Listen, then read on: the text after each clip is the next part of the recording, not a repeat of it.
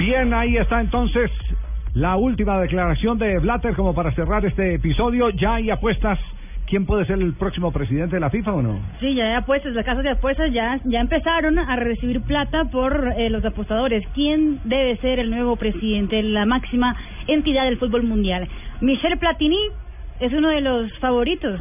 Tiene ya eh, en la, ¿cómo se llama eso? Los odds de los porcentajes de que puede ser que sí, puede ser que no. Sí. 6-5. Porcentabilidad. 6-5. 6-5. Por euro apostado eh, gana 6-5. Exactamente. Sí. El príncipe Ali, 7-4. 7-4. O sea, por un Sí. recibe un menos, poco me- menos. me- menos favoritismo. Luis- Pagan, pagan más por. Ah, más por- por Platini. Luis Figo, Ajá. 6-1. 6-1, sí. Greg Dyke, que es el presidente de la Federación Inglesa de Fútbol, 51. Ajá. 51. 51. Y aparece Romario. Sí. ¿Romario? No. ¿Cuánto? ¿101?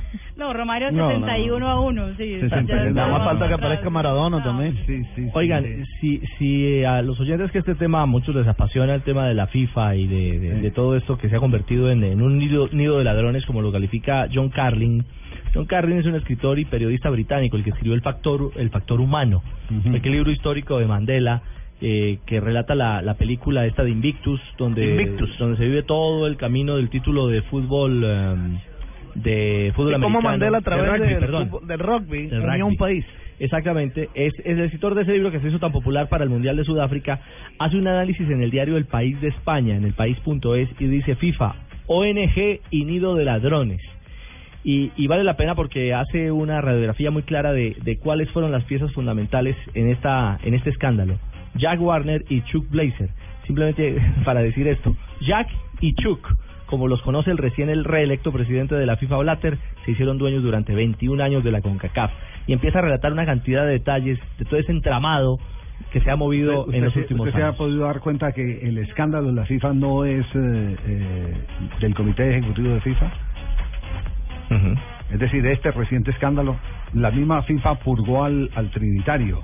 Claro. No es, a ver, ¿cómo, cómo le dijera? No, no tiene, no tiene foto europea, ni, ni africana, ni asiática este escándalo de hoy.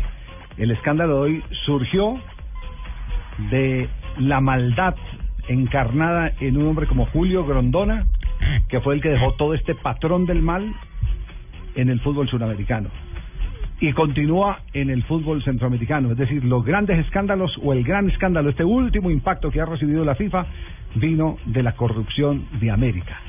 De la corrupción de América.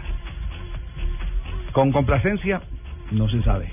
Pero que había un costo político para Blatter, lo dijimos desde el comienzo, ese costo político lo iba a pagar en cualquier eh, momento. Y llegó el día. Y llegó el día en que asume ese costo político el presidente de la FIFA. Lo último, Javier, el francés, exjugador francés David Ginola, ya se postuló como candidato a la presidencia. Ah, Ginola, eh, que sonó como precandidato eh, hace aproximadamente unos eh, cuatro o cinco meses. Sí. Entonces Ginola vuelve entonces a la Vuelve, palestra. Sí, señor.